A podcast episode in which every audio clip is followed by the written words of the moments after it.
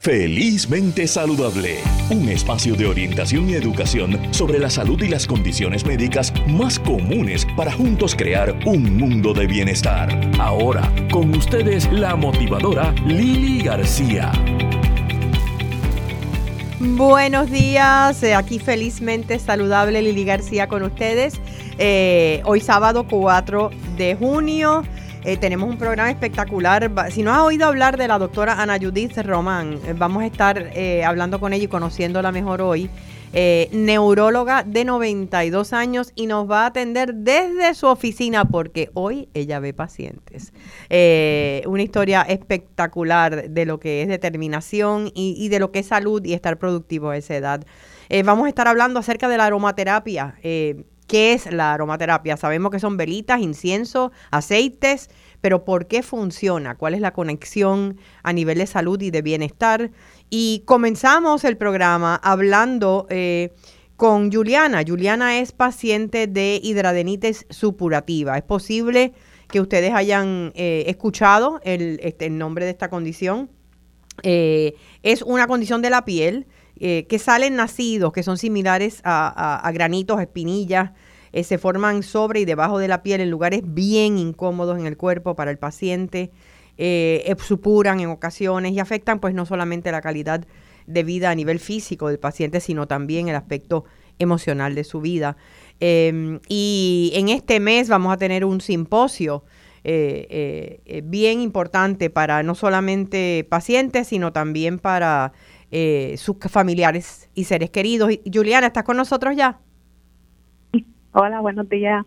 Buenos días, eh, Juliana, y gracias por estar con nosotros y gracias por abrirte a, hablar acerca de una condición eh, que puede ser incómodo hablar del tema porque es una condición que, que se ve físicamente en muchas ocasiones y que, y que yo me imagino que tienes que darle muchas explicaciones a, a veces a, a, la gente, al público, a, la gente que te, que te pregunta. Eh, eh ¿cómo, estás ahora mismo? Cuéntame.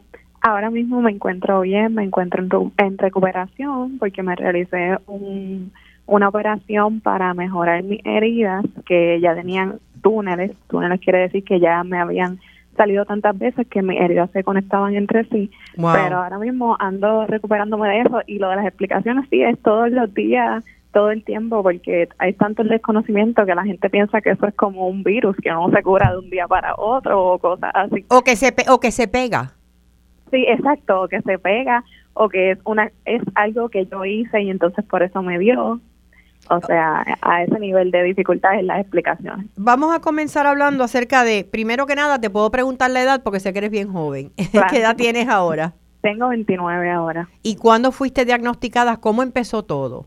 Fui diagnosticada recientemente en noviembre, pero yo padezco esto aproximadamente como desde los 15, 16 años. ¡Wow!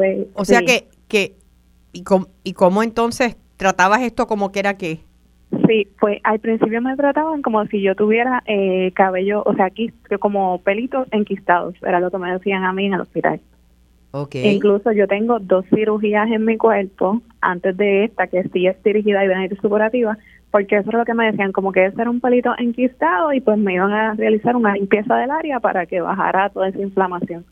Entonces yo siempre busqué ayuda médica, pero lo que te dije al principio, la falta de información, por ejemplo, yo digo en los medios como tal, como que no encuentro que esté la cantidad repetitiva que se necesita como que para que llegue a toda la población. Sí, eh, yo creo que eso ha cambiado un poco. Eh, Ahora mismo hay anuncios en televisión eh, constantemente acerca del HS, lo menciona como el HS. Exacto. Y, y, yo creo que la gente está identificando más, eh, eh, mira, esto es posiblemente lo que yo tenga. Sí, exacto. yo quisiera que me explicaras, tal vez yo di una explicación general de lo que es la hidradenitis, pero tú ya conoces, aunque estás, ¿verdad?, diagnosticada recientemente, pero, ya, conoces, ya, estás empapada. Eh, eh, explicarle al público un poquito más qué la causa, si es que se sabe, y por qué ocurre esto. Pues en realidad no hay causa, o sea, no hay una, una como digo yo, como un principio de lo que está pasando, pero según los estudios recientes, que ya casi me lo he leído todos, Me imagino. Eh, la, sí, la hidronitis supurativa comienza porque es en el sistema inmune de los pacientes. El sistema inmune es el que se encarga de eh, pelear contra las infecciones, curar tus heridas, todas esas cosas. El sistema inmune en un paciente con hidronitis supurativa no tiene la señal de decirle a las células y a las proteínas que se detengan. O sea, tu sistema inmune reconoce que tú todo el tiempo como si tuvieras una herida nueva, una herida nueva, incluso tú no teniendo ninguna herida. Y ahí es que pasa la inflamación, em, comienza desde adentro hacia afuera. o sea que es, es, una condición autoinmune, como lo sería eh, la artritis reumatoide o el lupus. Pues he buscado información, hay algunas personas que dicen que sí, pero por lo menos lo más reciente prueba que no sería tanto autoinmune porque no, afecta directamente al sistema inmune. El sistema inmune no se detiene, pero no es que ataca a tu cuerpo. Ok, es que no se detiene, está como en, high. Exacto, todo el tiempo, exacto. Y ahí es que entra entonces en el, papel de los medicamentos. Por ejemplo, yo estoy en Humira, Humira eh, trabaja directamente con esa señal que falta. Ok, el, el medicamento lo que hace es que entonces él se conecta y hace y le da esa señal que hace falta en el sistema inmune de los pacientes de diabetes supurativa. Como que él dice, mira, detente, te inmunosuprime el sistema, dice, detente, tienes que trabajar como una persona normal, no puedes seguir reproduciendo. Ok. Sí. Eh, el, eh, al principio me dices que te decían que eran pelitos que estaban infectados o que... Eh, ¿Cómo llegan a un diagnóstico? Eh, entiendo pues que los médicos que atienden el HS son los eh, dermatólogos, ¿no? Los dermatólogos, sí. En realidad yo no me trataba con un dermatólogo porque el área donde yo tengo obviamente los brotes, porque la granato superativa es sistemático, que te puede dar en cualquier parte del cuerpo que tú tengas un folículo. Pero el área que yo tengo los brotes es las entrepiernas y tengo uno bastante cerca de lo que sería mi parte privada del labio. Okay. Pues yo al principio pensaba que era, eh, y en la ignorancia, porque fue hace tanto tiempo, pues tal vez podría ser algo, alguna eh, condición de ETS y todo eso, por eso fue como que mi diagnóstico se atrasó, porque yo primero fui a mi ginecóloga, luego fui a un cirujano, luego fui, ves que fui como a varios especialistas. Llegamos a mi diagnóstico después de todo este tiempo porque las opciones que a mí me brindaban no me convencían, que es lo que te dije, que ya yo tenía dos operaciones encima con pelitos enquistados. O sea que, no, no, no, lo daban... Eh, eh, ¿Quién fue? Eh, ¿Fue un dermatólogo el que finalmente dijo, espérate, aquí hay algo más? No, no, no fue un dermatólogo, fue mi internista. okay. El que me diagnosticó fue mi internista. Yo realizándome el proceso, porque me dijeron como que, pues vamos a intentar una tercera vez, tú ves que eso va a quedar súper bien, y a mí no me convencía. Pues yo fui a mi internista y yo le dije, mira, yo encuentro que no me están dando soluciones para el problema que yo tengo. Entonces él fue el que me dijo, mira, pues vamos a hacerte un historial completo, yo quiero que tú me cuentes todo lo que tú has hecho para resolver este problema, para llegar entonces a algo. Entonces le comenté que yo tenía nacidos recurrentes, yo le comenté que yo tenía eh, los blackheads, que eso es normal de la diabetes superativa, yo le comenté pues lo de los fritos supuestamente explicados, y le enseñé mis cicatrices. Ya con esos tres criterios, que esos son los criterios de identidad superativa principales, como quien dice, él me dijo, mira, yo lo que creo, yo lo que creo es que tú lo que tienes es identidad superativa. ¿Puedes repetirme, eh, Juliana, los criterios? Sí, claro. Eh, hay muchos, pero los principales para diagnosticarte es que tenga eh, las espinillas este tipo blackhead. es como si fueran granitos. Exacto, como si fueran granitos. Que sean abscesos recurrentes que te causen cicatrices Ok. Y aparte de eso, eh, que sea en menos de seis meses la recurrencia. No importa que sean las mismas áreas, pero si en menos de seis meses tienes recurrencia de nacidos más o menos en las mismas áreas, ya eso sería el criterio. En el caso de los nacidos, entiendo que también supuran y que y que tienen mal olor, ¿verdad? La pues, supuración. Eh, eh, fíjate, eso también es un punto que puede diferenciar entre cada paciente. Mis nacidos como tal, en el, al principio nunca se abrieron. Nunca se abrieron, ok. No, se sentían por dentro, pero nunca se abrieron. Ya como ahora, como de un, como de dos años para acá, fue que comenzaron a abrirse. Y cuando se curan, tampoco es que huele demasiado. No. Por eso es que yo no considero como que tiene que ser que tenga un olor fétido. Eh, eh, eh, también hay personas que me imagino que habrás conocido porque sé que tienen un grupo de apoyo de hidradenitis. así que has podido compartir y vamos a hablar un poquito más sobre eso, pero también en las axilas es bien común. Sí, sí. Incluso en esta, a mí nunca me había salido en otra parte del cuerpo, pero incluso esta semana pasada tengo uno en la axila, pero es un ácido. Es un ácido, o sea, no se ha abierto todavía. Exacto, no se ha abierto todavía. Y gracias a que tengo el diagnóstico, pues ya lo estoy tratando con las cremitas que son para eso. ¿Cómo, cómo fue para ti recibir un diagnóstico? Eh, yo me imagino que dentro de lo negativo, ¿verdad? De tener una condición que, que en apariencia es crónica, ¿no? Sí, eh, claro.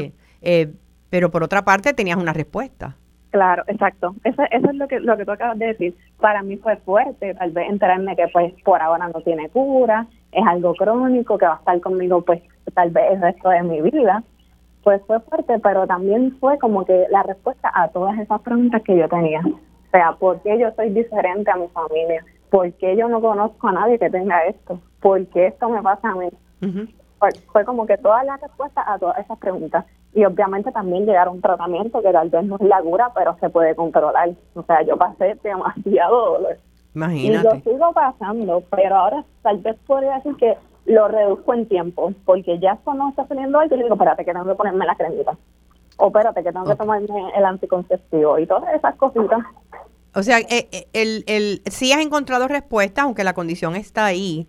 Y y cómo ha sido eh, encontrar un grupo de apoyo. Háblame un poquito, ¿verdad? De, de, de quién lo organizó, cómo, si se, se reúnen.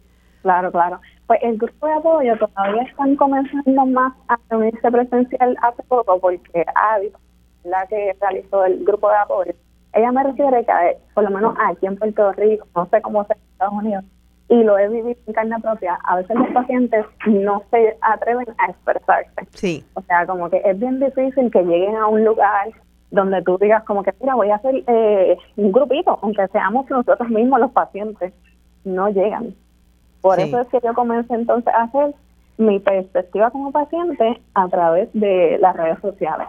O sea, como que yo estoy intentando hacer un approach poquito a poquito, he visto los resultados, pero muchas veces, por ejemplo, este, tú cuando ya terminas de decir como que, mira, pues tal día vamos a hacer la reunión, así sea virtual, te confirman como que 20 pacientes y se conectan dos. Sí, así, así es en las reuniones virtuales generalmente. Sí, pues es bien difícil como que ese approach, porque sí yo he visto como que en el grupo escriben las cosas, pero incluso en el mismo grupo a veces hacen los posts y tú le das una solución de tu experiencia, porque estamos pasando lo mismo y como que se pierde el contacto. Sí. Ah, ¿Tienes una, eh, una página de Facebook o Instagram que puedas eh, compartirnos? Tengo una página de Instagram que esa fue la que yo cambié completamente para educación, para mi perspectiva de, cómo yo lo estoy sufriendo, cómo lo voy llevando, que sería Urrutia, es U-R-R-U-T-I-A, con dos letras A adicional, J, que oh. sería Urrutia y la J de Juliana, sí. Urrutia eh, con dos A al final. Exacto, que sean tres letras A y la J de Juliana. Sí. Ah, tres letras A. Ok. O sea, que Urruti, A, A, A y, y la J. Y la J. ¿Y esa es la página de Instagram o de Facebook? De Instagram, sí. ¿En Facebook, ¿en Facebook tiene? Facebook tengo eh, mi, mi Facebook personal que sería Juliana Urrutia pero en Facebook se me ha hecho bien difícil la interacción. La interacción, de verdad. Sí, de verdad que en Facebook yo pongo los posts y las cosas y como que nadie las comparte. En Instagram se me ha hecho un poquito más fácil porque recientemente aquí en Puerto Rico, me, cuando yo necesitaba mi operación, eh, me comuniqué con una dermatóloga, dermatóloga que es Montalbán, que la agradezco un montón. Ella le dio share a mi historia y para que tú veas lo que es tener alcance. De ahí nada más yo saqué como 30% de ganas superativas que se conectaron. Qué maravilloso. Y, y, y, qué has aprendido de otros pacientes, eh, tú que eres eh, tan recientemente diagnosticada, ¿verdad? Pues yo he aprendido, fíjate, que tal vez es como que todavía les falta también mucha educación porque a veces cosas que yo veo, yo encuentro básicas, porque yo también soy enfermera, que no obviamente no todo el mundo considera lo mismo básico. Sí. Pero gracias a Dios yo estoy bastante educada y a veces encuentro como que todavía falta reforzar esa educación, porque a veces los mismos pacientes se pierden la información. Sí, y necesitan precisamente, esa es la importancia de estos simposios. Eh, yo voy a estar participando en el tercer simposio de hidradenitis supurativa, que eso es el sábado 18 de junio. Vamos a reunirnos en Plaza Las Américas. Eh, en el atrio central. Allí se va, a hablar de lo que es la hidrodenitis, se va a hablar de cómo hacer factores de, eh, frente a los factores de riesgo. Yo voy a estar ofreciendo una charla de motivación de cómo trabajar con las emociones eh, ante un diagnóstico.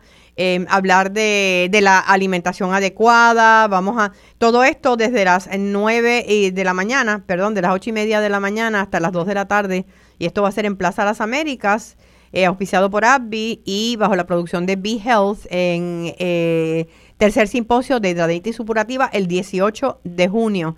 Así que yo espero que el público nos acompañe. Yo quería preguntarte si tú has hecho cambios en el estilo de vida, porque he conocido pacientes que haciendo cambios en eh, hasta en, la, en el, el, material de la ropa que usan y en su alimentación han visto una mejoría significativa. Sí, yo he hecho, yo he hecho cambios en mi vida. Estoy tratando una vez, una cosa a la vez también, porque quisiera ver como que qué es lo que me resulta. Tampoco quisiera hacer como que todas las cosas. A Seguro, muy inteligente.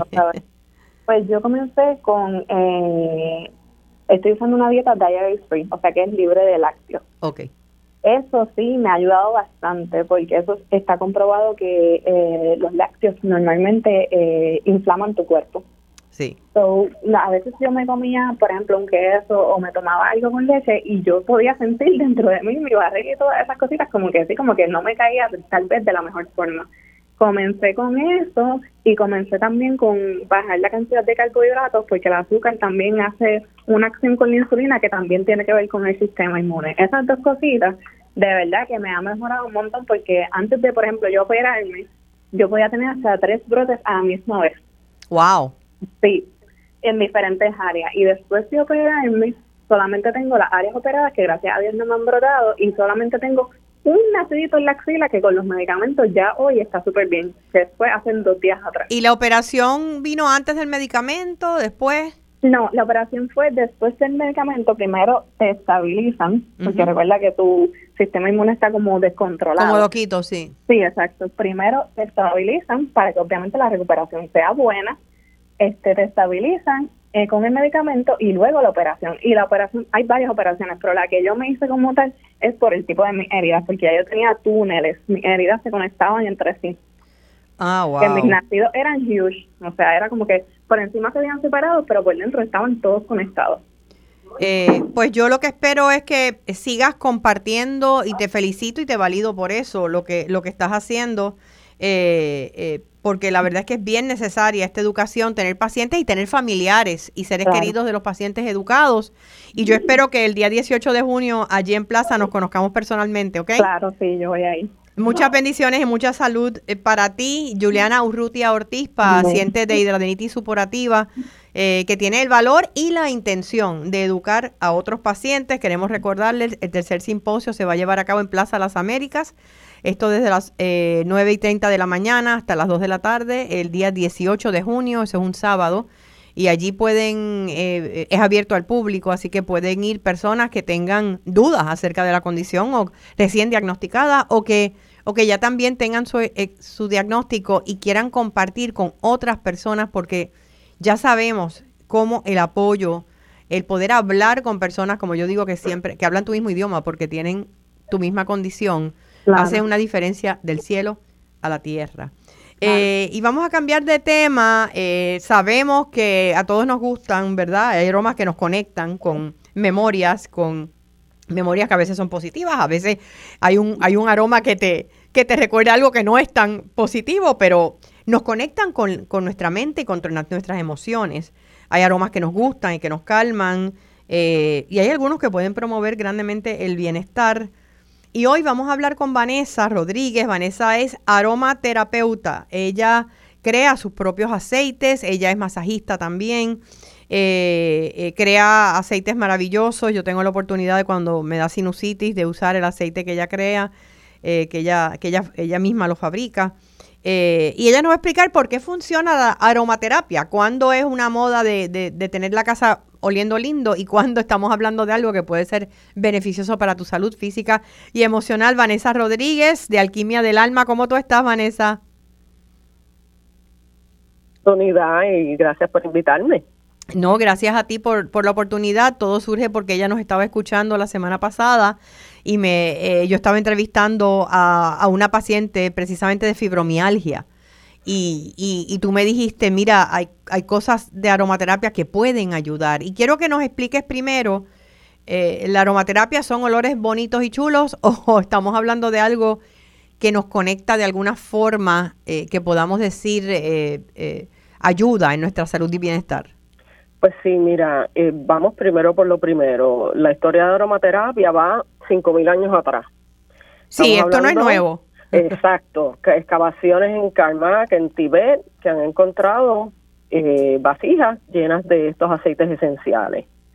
Eh, otra de la historia bien importante que fue en la aromaterapia moderna en el 1924, el químico Maurice Scott Fusé, uh -huh. eh, en un, en un esto laboratorio de sus padres, se quemó las manos y cuando vio una vasija pensando que era de agua, metió las manos ahí para refrescarse, ¿verdad? La quemadura de sus manos uh -huh. y era una vasija de aceite esencial de lavanda. Ok. De inmediato, él vio los resultados de la regeneración de células de la piel. Wow. Entonces ahí ya pues nace, ¿verdad? Pues la aromaterapia moderna, como nosotros le decimos. Eh, estos aceites vienen de plantas destiladas por vapor o prensa en frío. Eh, pueden ser de la raíz, de la flor, de las hojas, de, de muchas partes de la planta, uh -huh. pero específica la parte medicinal. O sea, nosotros esto trabajamos la aromaterapia clínica. Okay. Eh, chévere, los olores eh, ayudan en la casa porque, bueno, nos gustan los olores buenos, no nos gustan los olores desagradables. Seguro. sentir incómodo. Pero si la persona quiere ¿verdad? Esto, eh, tener alguna, algún propósito para ayudar a su, a su situación de salud, entonces tenemos que trabajar con los aceites esenciales de grado terapéutico y, eh, pues, tener a, un, a una persona que trabaje, ¿verdad? Ese sistema a un nivel clínico. Y, y en el caso tuyo, eh, has trabajado, por ejemplo, sé que trabajas con pacientes, ¿verdad? O sea, o Correcto. con clientes en, el, en, en, tu caso, pero has trabajado con médicos también. Pues mira, en Estados Unidos eh, trabajé con Cleveland Clinic eh, en un proyecto grandísimo que hicimos de, de research, o sea que en mi caso he hecho mucho research, no tan solo con colaboradores con médicos, pero también en mi propia práctica. Okay. Eh, que para mí eso es esencial porque ahí es la experiencia, ahí esto que no se puede negar, o sea, es el paciente, el paciente mejora, el paciente tiene los resultados y continuamos las diferentes terapias porque es que trabaja a tantos niveles, Lili. Esto es una cosa espectacular. Cuando me hablas de varios niveles, vamos a mencionar eh, que fue el tema que, que te trajo a, a aquí, la fibromialgia. Eh, ¿Qué aroma en ese? Mira, va, me están pidiendo que hagamos una pausa, pero no te me vayas porque vamos a continuar eh, conversando. Eh, tenemos a Vanessa Rodríguez con nosotros, ella es aromaterapeuta y vamos a estar hablando sobre la aromaterapia. Regresamos en breve, eh, luego de esta pausa, aquí en Felizmente Saludable con Lili. Seguimos con más en Felizmente Saludable con la motivadora Lili García. De regreso a Felizmente Saludable con Lili, estamos conversando con Vanessa Rodríguez. Ella es aromaterapeuta, eh, su práctica se llama Alquimia del Alma. Eh, hablando acerca de la aromaterapia y cómo ayuda a los niveles, a nivel físico, emocional eh, y espiritual, yo diría también a veces. Claro sí. Eh, vamos, estábamos hablando acerca, te estaba mencionando, Vané, la, la aromaterapia en el área de la fibromialgia. Claro que sí.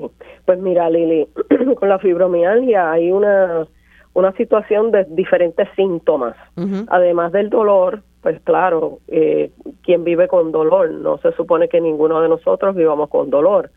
Eh, eso tiende a tener un, una situación de estados de ánimo, una situación de enfoque, una situación de no dormir, depresión.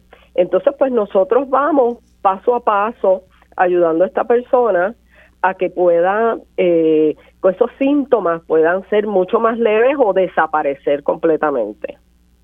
El descanso, el sueño es algo bien importante, tú sabes eso Lili, que ahí nosotros regeneramos eh, células, eh, regeneramos todos los todos los sistemas esto digestivo, intestinal, todo ese tipo de cosas. Al nosotros no descansar bien, se hace como un ciclo, un, un, círculo vicioso. Al otro día despiertas, no tienes energía, eh, te puede dar dolor de cabeza, eh, no vas a comer bien, no vas a absorber los alimentos bien. Y lo que y lo que funciona en estos casos, estamos hablando de, de una planta, un aroma en particular, es una combinación, ¿cómo tú lo trabajas? Tremenda pregunta. Los aceites esenciales solos por sí, pues trabajan maravilloso, pero cuando están en combinación, es decir, uno más uno en aromaterapia significa tres que es un resultado en su totalidad. Ok. Ok, entonces las mezclas de los aceites, en particular en depresión, en ansiedad, que esos son parte de las, de las cosas que pasan con las personas con fibromialgia. Claro. Ok, estados de ánimo, dolores de cabeza, eh, esa mente que parece que tiene una, una nubesidad, que no ve claro, entonces, pues el dolor, o sea, estamos hablando sistema nervioso, endocrino, O sea que eso tú lo, tú lo analizas de acuerdo a los síntomas del paciente, mezclas los aceites. Correcto. Eh, y lo que haces es que le provees una combinación eh, de acuerdo a su, a su, a sus necesidades. Es correcto. Y ya están, ya estas mezclas están hechas porque ya están comprobadas. 25 años ya llevo con esta línea de productos y por los resultados que hemos tenido, en muchos casos no hemos tenido que cambiar nada.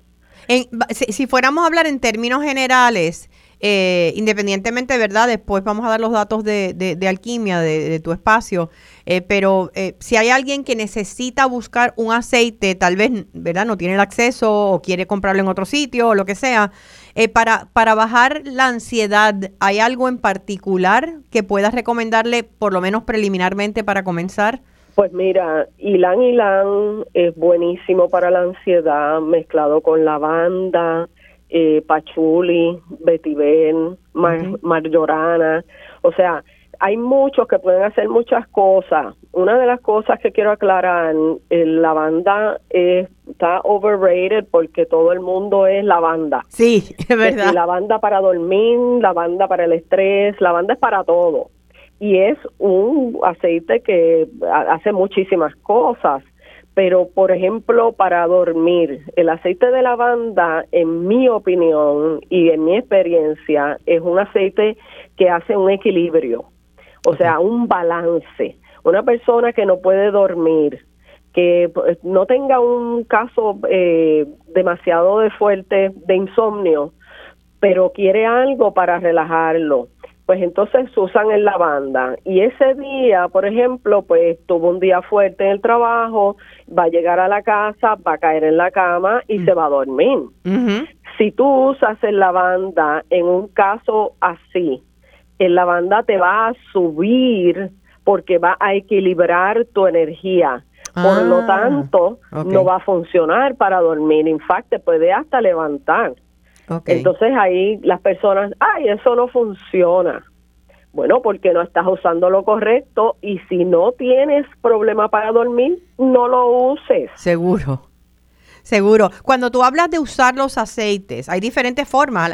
Eh, eh, están muy de moda, ¿verdad? los quemadores de aceites esenciales, eh, en el caso de aroma. Pero los aceites, por lo menos los que yo he utilizado tuyos, yo los utilizo físicamente en mi cuerpo, no son para aroma nada más. Es correcto. lo que pasa es que como la aromaterapia, lo primero que se afecta o lo primero que se beneficia, debo decir, es el sistema olfativo. O sea, entra por la nariz y es agradable o no es agradable. Entonces ya ahí estás afectando sistema nervioso. Eh, rápidamente eso empieza a funcionar. Una vez lo pongas en un quemador para depresión, por ejemplo, ansiedad, calmar o energía, pues entonces ya eso va entrando al sistema porque eso entra a través del olfactory y entonces entra en, en el sistema de circulación. Ya te está Entonces- ayudando, aunque sea externo, aunque sea un aroma. Es correcto. De abrir la botellita antes de aplicar, que eso es una maravilla porque tienes algo que es, agradable para trabajar. Entonces ya con el, con el sistema olfativo es rápido el beneficio, pero entonces vas a ponértelo en la piel y entonces ya está entrando a la, al sistema circulatorio. Claro. Y entonces, acuérdate que la medicina eh, moderna viene de esta medicina de las plantas. Y estas plantas tienen una inteligencia. De ahí sacaron la inteligencia para decir, esto funciona para esto y a través del sistema circulatorio va a llegar a esa área de tu cuerpo y hacer su función Sí. pero con la aromaterapia tú puedes ir a la, o sea, una rodilla te duele y tú estás usando una crema para dolor y estás yendo específico a la área afectada. Claro, sí, sí. O sea que en el caso de la aromaterapia sería lo mismo. Correcto. Correcto. Eh, en el caso de la eh, ambientes de trabajo un poco tensos, eh, qué bueno, ¿qué sería? Pues Muchas hay veces que les permiten eh, quemar aceite, porque obviamente el incienso no se puede ni las velas. Eh, Exacto. pero ¿qué, qué, qué aromas recomiendas para comenzar a bajar revoluciones en áreas de trabajo que a veces son hasta un poquito tóxicas? Sí, esto mira, eh, yo trabajo mucho con el aceite de rosa. Te explico por qué. Es costoso, porque obviamente sabemos que si compramos 12 rosas nos cuesta... Son caritas, sí. Exacto. Ujú. Entonces, en este caso, la rosa, porque como estos productos, ¿verdad? Estos aceites son productos vivos, eh, son estos activos vivos. Entonces, estamos bregando con una, una sustancia que tiene una frecuencia, una frecuencia medida. Estamos hablando de hercios. Nosotros, por ejemplo, como humanos, vibramos a 57, 58 hercios en salud.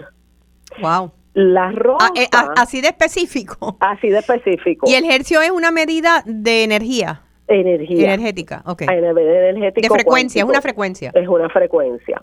Entonces, la rosa, por ejemplo, vibra a 320 hercios. ¿Qué tú crees que puede hacer eso con nosotros? Pues Claro. nos sube la vibración y la frecuencia. Seguro.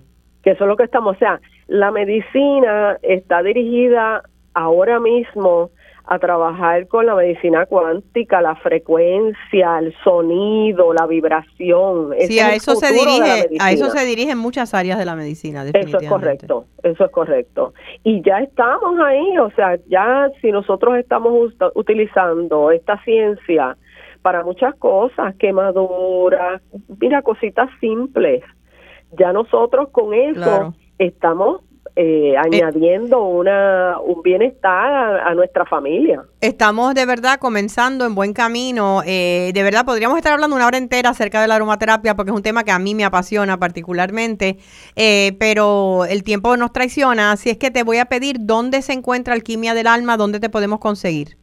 Eh, estamos en la avenida Piñero, esquina San Patricio, centro comercial, Central Plaza. El teléfono, 787-782-8508. y tienes una página de Facebook, ¿verdad? Eh, mm, sí, tengo página de Facebook. Eh, ¿Cuál es la página? está bajo Alquimia con K, ¿no? Alquimia, Alquimia del Alma y es Alquimia con K. Alquimia con K del Alma. Pueden buscarlo en las redes sociales eh, para que vayan a una evaluación eh, y conozcan un poquito más acerca de la aromaterapia. Y si no, hay información eh, en muchos lugares acerca de, de- de cómo la aromaterapia puede beneficiarte. Gracias, Vanessa. Gracias a ti, Lili, y a todos los eh, radioescuchas. Y ya te tendremos por acá en otro momento hablando de otro tema más específico, porque son tantos eh, de la aromaterapia. Así que gracias. Gracias a En- ti, corazón. Buen día para todos. Continuamos aquí con Felizmente Saludable, Lili García, eh, con ustedes. eh, y quiero anunciarles que voy a tener este verano eh, un taller eh, de mindfulness. Muchas personas que ahora mismo están bien ansiosas por muchas cosas en la vida, que te- muchas cosas que están ocurriendo. Voy a estar en Aguadilla. El día 25 de junio, el sábado 25 de junio, es en el Aguadilla Mall, en el centro de actividades allí. Ya he ofrecido talleres allí en otras ocasiones antes de la pandemia. Por fin podemos reunirnos presencialmente. Va a ser de 10 de la mañana a 12 y media del mediodía. Eh, y también el 16 de julio estoy en el Viejo San Juan, la Fundación para la Cultura Popular, en el mismo horario, de 10 de la mañana a 12 y 30, son sábados ambos días. Pueden escribirme a través de Lili García fanpage eh, por Facebook o pueden llamar al teléfono 787-234-6906. 234-6906. En el caso de aquellos que estén en el área oeste eh, o en Aguadilla, pueden ir a la casita Books en el Aguadilla Mall. Ahí pueden registrarse, hacer el pago. Eh, vamos a estar definiendo lo que es el mindfulness. El taller se llama Los secretos de las mentes felices. Cómo puedes transformar el estrés y la ansiedad a través del mindfulness. Y hablando de transformar, pues cada día son más los adultos mayores que escogen continuar en el mundo laboral y aportar eh, desde su experiencia y conocimiento. Hace unos meses la Asociación de Hospitales de Puerto Rico reconoció a la doctora Nayudí Román. Ella es neuróloga entre las mujeres destacadas de salud en el 2022. Sigue practicando y la tenemos eh, desde su oficina con nosotros está la doctora Ana Judith Román. Doctora, muy buenos días y gracias por compartir con nosotros en Felizmente Saludable con Lili. Buenos días, Lili. Buenos días. Buenos días, público eh, en general. Tuve la oportunidad de conocer a la doctora personalmente recientemente en un simposio eh, ah, de, de Parkinson. La Fundación eh, Puertorriqueña de Parkinson. De Parkinson, donde, donde ella, usted sigue colaborando. Yo soy socia fundadora de la Fundación Puertorriqueña de Parkinson. Y yo de verdad que me impresionó su energía. De hecho, llevo casi un mes tratando de conseguirla y está peor que Bad Bunny. No hay quien, no hay quien la consiga. Está en todas partes. Ay, Dios mío. Lo primero que quiero comenzar a preguntarle es cómo lo hace.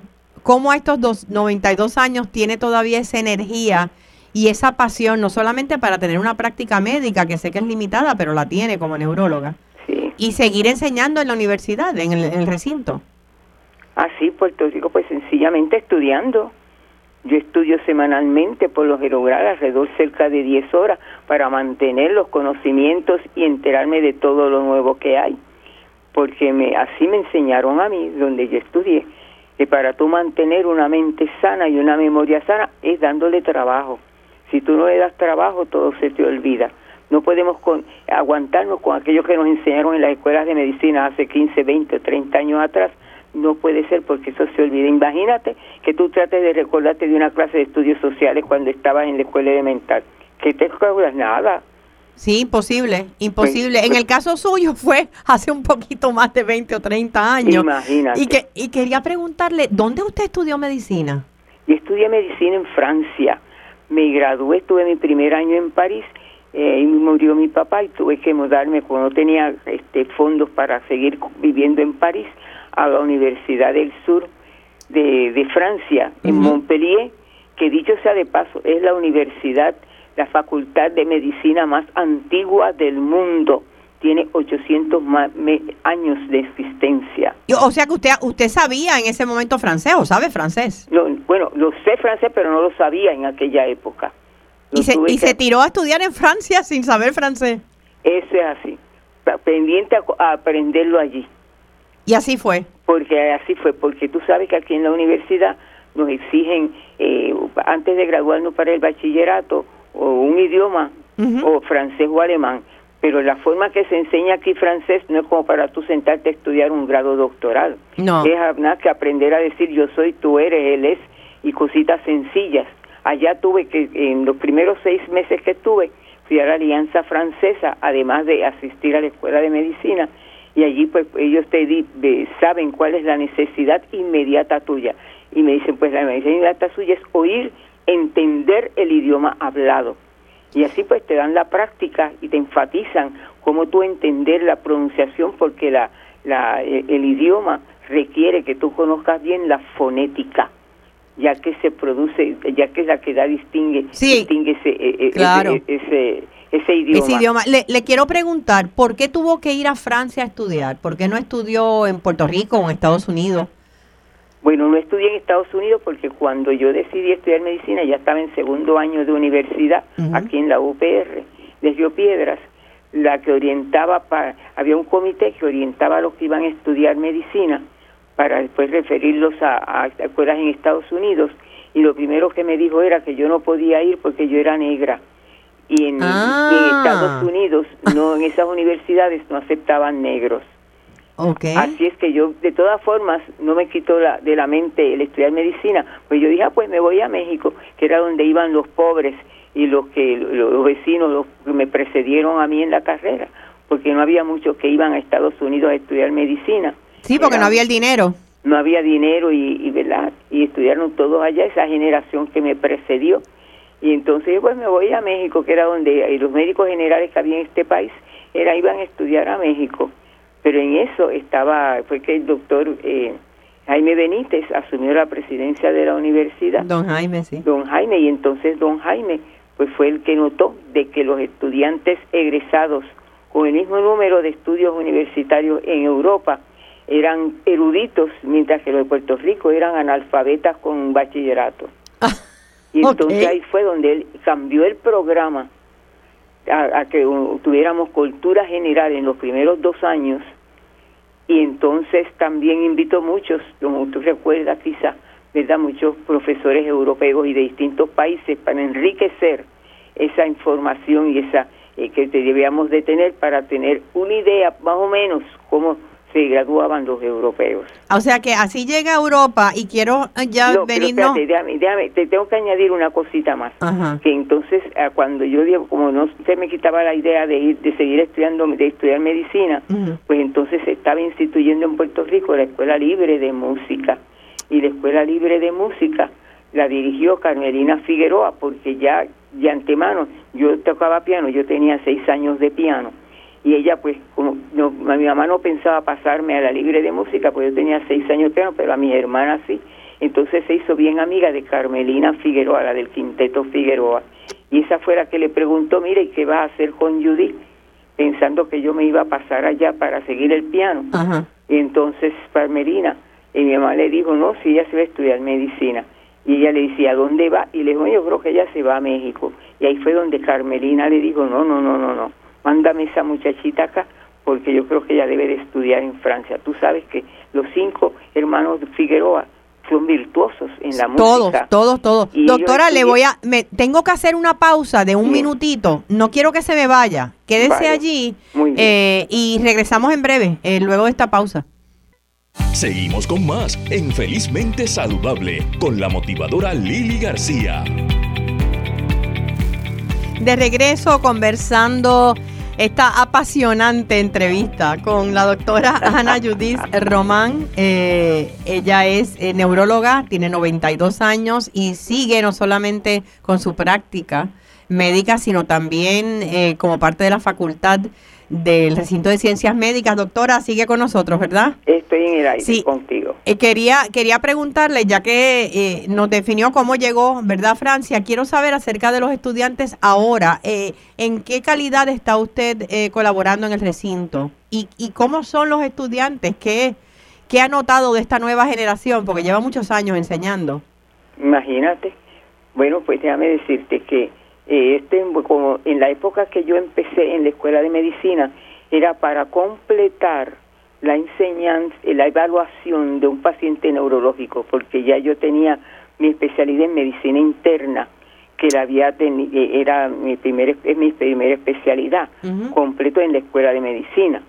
¿verdad? Y entonces al terminar mi escuela de medicina, mi, mi- la especialidad en medicina interna, pues me era cuando se estaban instituyendo en Puerto Rico los distintos hospitales de distrito, porque el único que existía era el de Bayamón. Ok. Y entonces la escuela, además que ya existía una escuela en Puerto Rico, porque en la época que yo fui a estudiar no existía, y entonces preparaban estos médicos para ser jefes de departamento de los distintos departamentos, y a mí me mandaron a Arecibo, y yo dije, no, porque yo estoy casada y tengo dos niños. Así es que en eso llegaba a Puerto Rico el doctor Sánchez Longo, porque no había neurólogo, eran todos internistas lo que había en Puerto Rico, y él pues necesitaba eh, entrenar personas que le ayudaran a difundir y a enseñar a los médicos que habían aquí generales los poquitos de neurología, ¿verdad? ampliarle los conocimientos de neurología para darle ese servicio al pueblo de Puerto Rico. Y ahí, ahí entra usted. Y ahí ah. entre ellos yo dije, pues esta es mi oportunidad. Era otra especialidad que tenía que hacer, que la hice otros cuatro, tres años más, como para ser especialista en medicina interna y ayudar al doctor a enseñar, a difundir los conocimientos a través de toda la isla, los médicos generales que existían en esa época. ¿Y ahora mismo qué está enseñando en la facultad, en el recinto? Bueno, como tú sabes que hay un currículo de los cuatro años, así es que todo depende, como sigo siendo de la Facultad de Neurología, pues se dividen todos los temas de todos los sistemas a través de la facultad de los distintos departamentos. Y yo participo en, principalmente en, todos los cuatro años, pero sobre todo en primero, segundo y cuarto, y entonces se le da la base, porque el sistema nervioso es importante, la base de función de ese sistema nervioso central, ¿verdad? Y luego hay que seguir reforzando ese conocimiento en segundo año y en cuarto año pues ya se hace más bien una correlación más bien con la parte clínica, porque ya ellos están en la clínica, con la parte neurológica. Yo quisiera saber, eh, porque nos quedan pocos minutitos ya, eh, podríamos estar hablando horas con usted, pero eh, ¿tenemos esperanza con esta clase médica que se está formando? Bueno, es que la tecnología moderna nos ha cambiado el vivir. Sí. Y entonces esa tecnología, pues tenemos que darle reversa para poder, porque a mí me enseñaron que tú estás frente a una persona, no a un paciente. Y como ahora todo es por computadora, pues no, está ese médico, no está acostumbrado a ver la persona, no la ve, no ve la persona. Si yo tengo la boca virada o miro el ojo, está mirando para otro sitio, no lo ves porque el paciente te está consultando por un teléfono. O sea que usted les recuerda eh, a los que vuelven, porque digo, volverán a la volveremos al ya a la práctica, ¿verdad? Presencial, ya lo estamos persona, De que este, usted está frente a una persona. Y como persona tienes que ver desde cómo entra caminando, desde cómo se viste, cómo te mira, cómo habla, todo eso es parte porque tenemos esa expresión porque tenemos un sistema nervioso en el momento que tú te sientas, ya está diciendo tu cerebro por dónde anda. Eh, me imagino que tenemos en, en el recinto eh, muchachos y muchachas brillantes estudiando medicina. Ese es así. Así es que la neurología tiene futuro. Tiene futuro. Si se dedican a estudiar y si se cambia el currículo, ¿verdad? A estilo moderno, porque también hay que enfatizar que no se pueden olvidar las viejas costumbres de la medicina y por eso están todas estas asociaciones, para tú ver el paciente en otra forma que no sea frente a ti diciéndote una queja. Si usted fuera a decir una de esas cosas que antes era la práctica de la medicina, que tal vez ahora se ha perdido, aparte de la tecnología, ¿cuál sería? Les repito lo mismo, tú estás frente a una persona y no a un paciente, y lo tienes que ver como persona, cómo se refleja en su personalidad frente a ti lo, que su cerebro ha, estado haciendo a través de sus años de vida. Yo siempre digo que el truco está en, ver a cada paciente cuando ofrezco charlas a grupos médicos como si fuera su familia. Bueno, digo como persona, tienes porque cada uno es diferente.